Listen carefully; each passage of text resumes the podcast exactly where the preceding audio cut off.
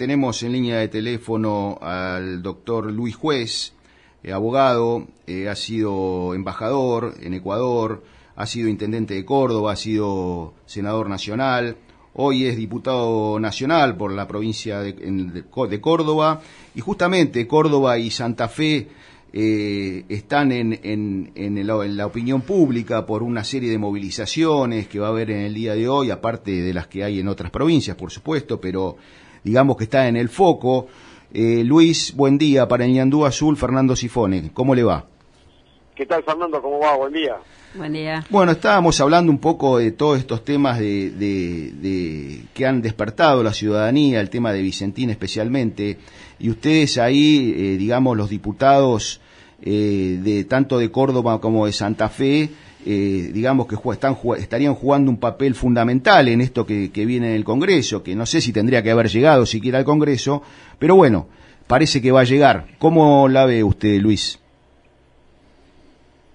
complicado, la verdad que complicado, había una situación difícil. Bueno, aparentemente habrían, ayer habrían cambiado la estrategia y en vez de ir por la expropiación, el gobernador de Santa Fe estaría planteando una intervención a partir de la Sociedad de Inspecciones Jurídicas santafesina, pero en definitiva el objetivo es el mismo, quedarse con la empresa, quedarse con la propiedad privada, eh, y la verdad que es lamentable porque ya hay un juez que interviene en la quiebra, que ha tomado decisiones, que está verificando los créditos. Pero bueno, es muy difícil que esta gente cambie de opinión. La gente está tiene un problema con el sector agropecuario, no conoce cómo funciona la producción, tiene una enquina desde el año 98 que perdió la 125. Sí, y se le cruzó que se tiene que quedar con esta serialera y, y de una forma u otra lo van a hacer, ¿eh? O sea que la, ve complicada. Y la relación que, que, ha existido, o ese pacto tácito que tanto le costó al, al ex este, gobernador de la Sota y que ahora sigue Schiaretti, ¿cómo la ve ahí en Córdoba con ese pacto con el sector, digamos, tácito, no?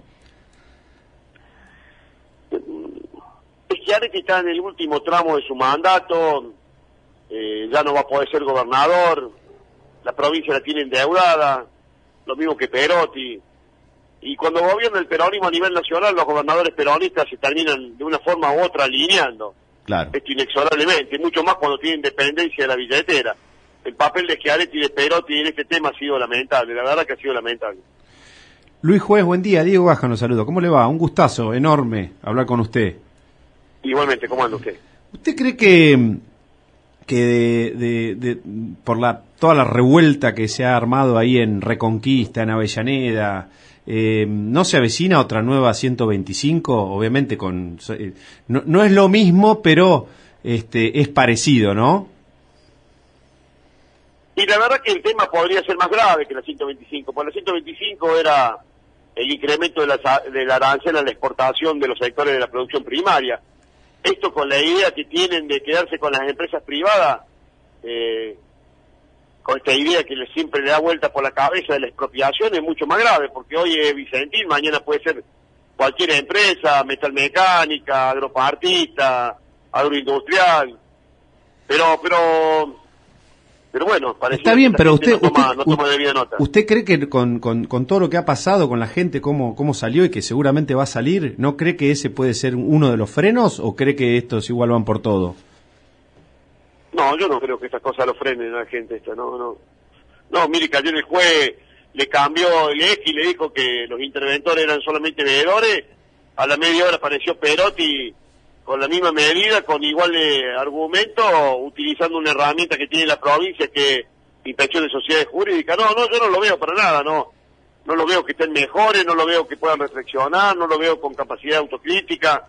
Anoche el presidente Fernández terminó retuiteando a una periodista, una colega de ustedes, Cintia, Cintia García, que dijo, nosotros no vamos a, no vamos a desistir de, de Vicentín, el Estado se va a quedar con Vicentín, y Fernández dijo eso por una vía por la otra, eh, los dueños de Vicentín van a tener que abandonar la empresa. ¿Y en la Cámara de Diputados cómo la ve? Porque no está fácil, según dicen, ¿no? Usted que es diputado, ¿cómo ve a sus compañeros, entre comillas? Va a depender, va a depender de la conducta que adopten los diputados de Schiaretti. Yo creo que los diputados de Schiaretti, si fuera un proyecto de expropiación, como estaba previsto que me metieran esta semana, que todavía no sucedió, eh, ellos dicen para afuera que no van a acompañar, que no van a estar a favor de la expropiación, pero van a ir con un proyecto propio, con lo cual, una vez que los diputados se sienten y den quórum, la ley que va a salir va a ser la ley de expropiación, no hay otra.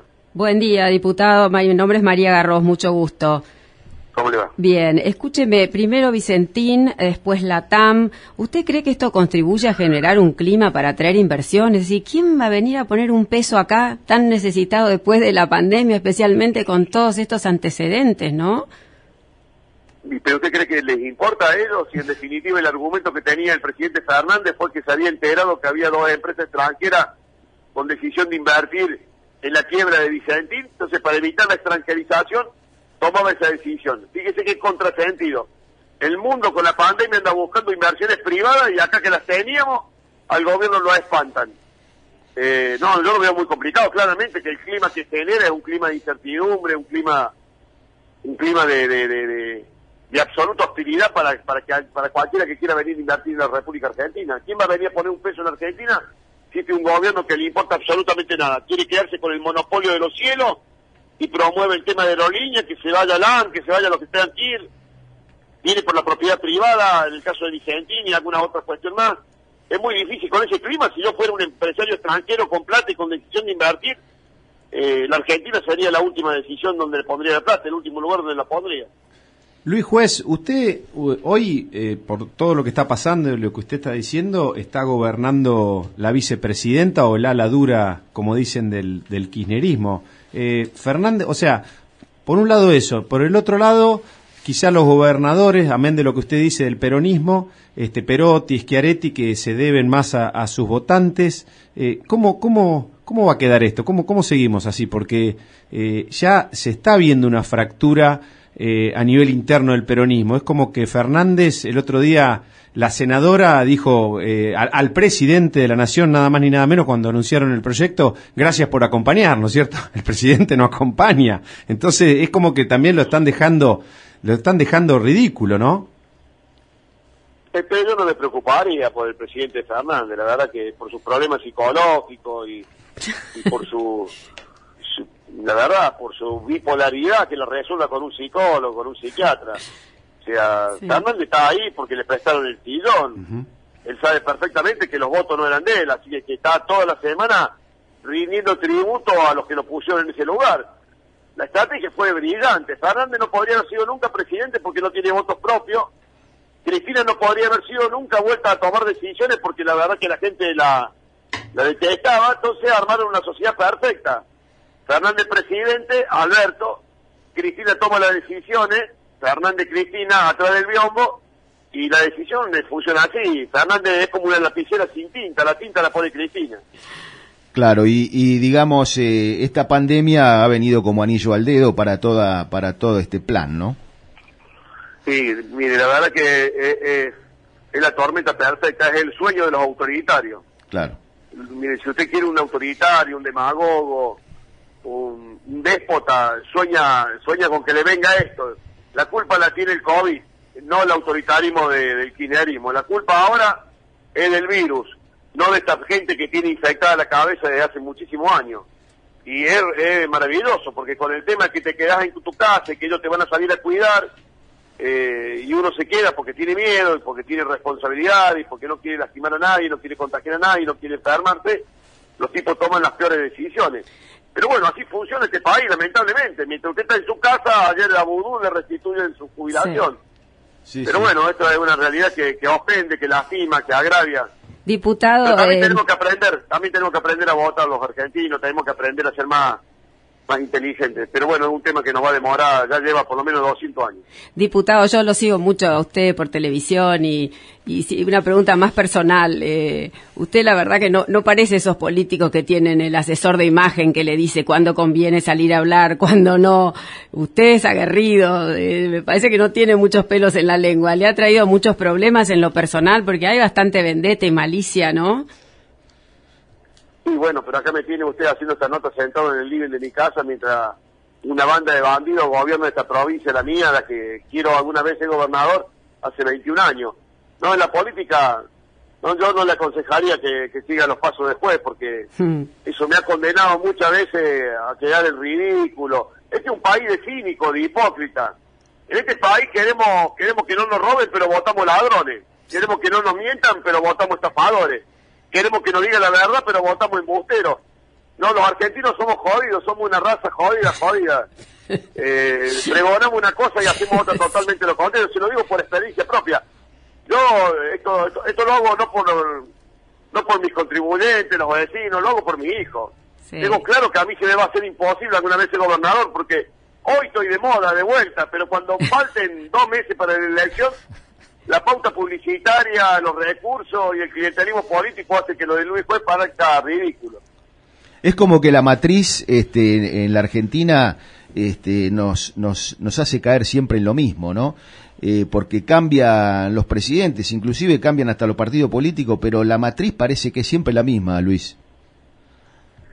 Y sí, bueno, pero también tiene que ver con nuestro ADN, ¿no? Nosotros también somos así, también no aprovechamos las oportunidades, tuvimos hace, eh, en 2015 la oportunidad de cambiar los destinos, eh, volvíamos con el poder, le tuvimos miedo a tomar decisiones, trajimos un montón de tipos que no tenían conocimiento del Estado, eh, creían que esto era un trámite que se resolvía en dos minutos con cuatro CEOs de empresa y la situación no es así. Si uno no tiene capacidad, gana, voluntad, decisión y no tiene ganas de estar 15, 16 horas rompiéndose el culo por la gente, después terminan volviendo lo mismo de siempre. La única, el único justificativo que, el kirchnerismo esté gobernando de vuelta en la Argentina fue la pésima gestión que tuvimos, no hay otra. La verdad que es, es, este, es muy importante lo que estamos escuchando porque en los políticos la autocrítica prácticamente no existe. Yo creo que usted es un, político distinto porque por empezar que, que tiene lo mismo o menos que cuando se metió en la política, ¿no es cierto? Me refiero a, la, a su economía. Y en segundo término, lo que estamos escuchando, hacer un- una autocrítica este, en un político es, es, casi una, una excepción, Luis Juez. De todas maneras, eh, a los oyentes, a los que nos está- están escuchando, ¿qué, qué, qué esperanza le transmitimos? ¿Cuál, cuál- nos gustaría, con su, su verborragia y su, su humor cordobés, que, que transmite una esperanza, ¿no? Más allá de que la realidad a veces es, es difícil, ¿no? Y eso es difícil. Y yo no soy un pesimista, ¿eh? Mire, yo tengo a mi hija hace 19 años con parálisis cere- cerebral. Sí. A la mañana me levanto convencido que eh, Milagro se va a sentar, eh, va a hablar, va a caminar. Termina el día y está igual que siempre. Eh, hace 19 años, así que nadie me puede decir que yo sea un pesimista. Soy un optimista por naturaleza. En esta casa hace 19 años eh, que no dejamos de hacerlo indecible esperando alguna vez un resultado. Y la ciencia es casi exacta. Te dice, mira, las células que, que se murieron no se van a regenerar, así que olvídate. Pero somos optimistas. Pero cuando se trata de la política, yo lo veo complicado, porque somos jodidos. Nosotros los argentinos somos muy jodidos. La verdad que irre- irremediablemente nos gusta que nos maltraten. Sabemos que nos va a pasar estas cosas y sin embargo eh, le, damos siempre las mismas oportunidades de los mismos tipos. Son siempre los mismos tipos. Entonces, y vos decís, pero ¿por qué no se le da a otro? ¿Por qué siempre le da la oportunidad al tipo que sabe que te va a cagar? Esto es así, si vos sabés que te va a robar, ¿para qué le abrir la puerta? Y bueno, lo que pasa es que, bueno, le creo porque me generó esta expectativa, me da este plan, me, me permite este subsidio. Y así somos, somos un país de vagos que nos gusta, nos gusta, nos gusta que nos resuelvan los problemas y después cuando nos damos cuenta que no nos resuelven ningún problema, sino que nos mantienen en el mismo lugar que estamos hace 50 años, ya es tarde. Y ahora es tarde, ahora... Y en democracia la única opción es votando, no hay otra, no... A mí cuando algunos me piden otra solución, digo, no, loco, en democracia hay que votar. Ahora, si no sabes votar, es un problema tuyo. ya Y eso pasa a lo largo de lo ancho. Miren lo que está pasando con el tema de la pandemia. Ahora descubrimos descubrimos que la gente viaja como vaca en un camión jaula, descubrimos que no tienen, le pedimos que se laven las manos y no tienen ni siquiera un pico público. Uy, la política ahora descubrió que hay 10, 12 personas en 5 metros cuadrados. Somos muy cínicos, muy hipócritas. Y la verdad que, que, bueno, por ahí tengo la sensación que nos merecemos lo que nos pasa. Y de cara al año que viene, Luis, ¿cómo, eh, las elecciones legislativas de medio término, que siempre decimos que son las claves, las más importantes, y por poco se viene el fin del mundo, pero seguimos, seguimos este, en, lo mismo. ¿Cómo, ¿Cómo se están organizando, armando, si es que, si es que están haciendo algo, moviéndose políticamente de la oposición, no? Eh, yo no veo que la gente esté preocupada por eso. Puede haber un puñado de dirigentes que, han perdido visibilidad y están viendo cómo el año que viene se convierten en diputados o senadores. Eh, pero yo veo que la gente hoy tiene otros problemas terribles, ¿no? La gente todavía no terminó de tomar eh, verdadera dimensión de la crisis que tiene este país, de lo que va a pasar una vez que pase la, la pandemia, de lo que va a quedar del Estado, nada. hoy, el otro día escuchaba un diálogo y justo me estaban dando el aire para entrar, estaban discutiendo cuál es el prócer que tiene que tener el billete de 5.000 y uno decía que tenía que ser Carrillo por la cuestión sanitaria y justo me preguntan a mí, yo digo, miren, la verdad que más vale, ¿por qué no ponemos un Sommier que no tiene respaldo? Y estamos emitiendo. Todavía me están puteando, pero, pero es la verdad, o sea, cuando pase esto nos vamos a dar cuenta que tenemos un país destrozado. Destrozado, la emisión del Banco Central no tiene precedente. Estamos fabricando papel papel que lo podemos usar de servilleta. Y, pero claro, como estamos dentro de casa y como la, eh, la economía está totalmente retraída porque nadie compra absolutamente nada, todavía no nos damos cuenta, pero en 60 días cuando pase esto, se va a dar cuenta que este país va a ver que remanda del subsuelo. O sea, está la sociedad como una especie de sumida en un síndrome de Estocolmo, está como enamorada del secuestrador, no se da cuenta que, pasa, ¿cómo es?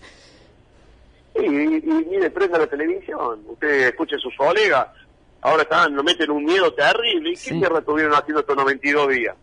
no era para planear la curva, no era para preparar los hospitales, que estuvieron poniendo el cubrecama en, los hospitales, no era para comprar respiradores, eh, no era para, para preparar la salud pública. Ahora, ahora, acuérdense, no sé de dónde son ustedes, pero... Coronel Suárez. Ah, bueno, bueno, pero ahí en la ciudad de Buenos Aires y, en la provincia de Buenos Aires van a volver a la fase 1. Sí, un pánico total.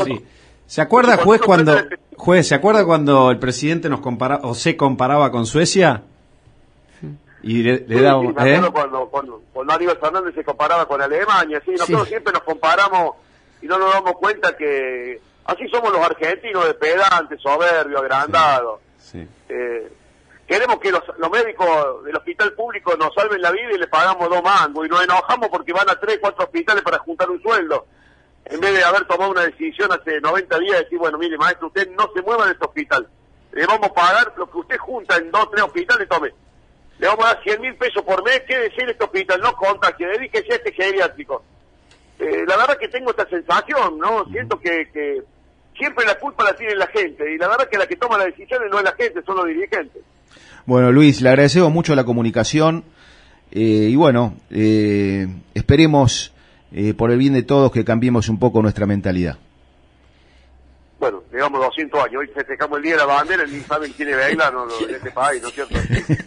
Pero bueno, capaz que me agarró en un día medio de, medio, medio deprimido, pero le digo, la verdad, ayer cuando vi el fallo del juez de Reconquista, dije, bueno, por fin, un juez que se anima, tarde, pero se anima a decirle al poder, maestro, yo soy el juez de la quiebra. Media hora después aparece el gobernador. No, la capacidad que tiene nuestra dirigencia para sorprendernos es increíble, así es que pero bueno, no hay que bajar la guardia, que seguir peleando. Le mando un abrazo grande, gracias. Que tengan un lindo día al padre, hasta luego. Gracias, igualmente. Era el diputado Luis Juez.